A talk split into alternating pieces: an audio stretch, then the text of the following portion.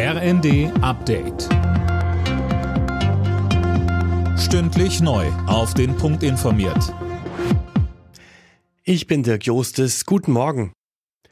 Die Feuerpause zwischen Israel und der Hamas ist ohne Verlängerung ausgelaufen. Die israelische Armee hat ihren Einsatz gegen die Terrororganisation mittlerweile fortgesetzt.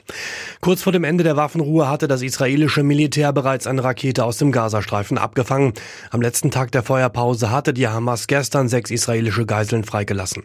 Es sind allerdings noch etliche Menschen in der Gewalt der Terroristen. Dazu sagte der Ex-Geheimdienstler Gerhard Konrad im ZDF.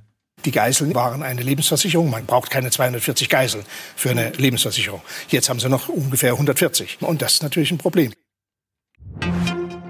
Die Weltklimakonferenz in Dubai geht in den zweiten Tag. Dabei werden heute zahlreiche Staats- und Regierungschefs erwartet. Auch Kanzler Scholz kommt in die Vereinigten Arabischen Emirate. Zum Start gestern hatte die Konferenz einen Fonds beschlossen, der ärmeren Ländern bei der Bewältigung von Klimaschäden helfen soll. Umweltverbände fordern nach dem jüngsten Klimaurteil, dass die Bundesregierung jetzt ihre Hausaufgaben macht. Das Oberlandesgericht Berlin-Brandenburg hatte die Klimapolitik der Ampel in Teilen für rechtswidrig erklärt und sie zu Sofortmaßnahmen in den Bereichen Gebäude und Verkehr verpflichtet. Neuer Monat, neue Regelungen. Auch im Dezember ändert sich in Deutschland wieder einiges. Mehr von Gisa Weber. Wer in der Pflege arbeitet, bekommt ab sofort mehr Geld. Der Mindestlohn steigt für Fachkräfte auf 18,25 Euro. Für Hilfskräfte gibt es jetzt 14,15 Euro pro Stunde. Auch im Verkehrsbereich ändert sich was.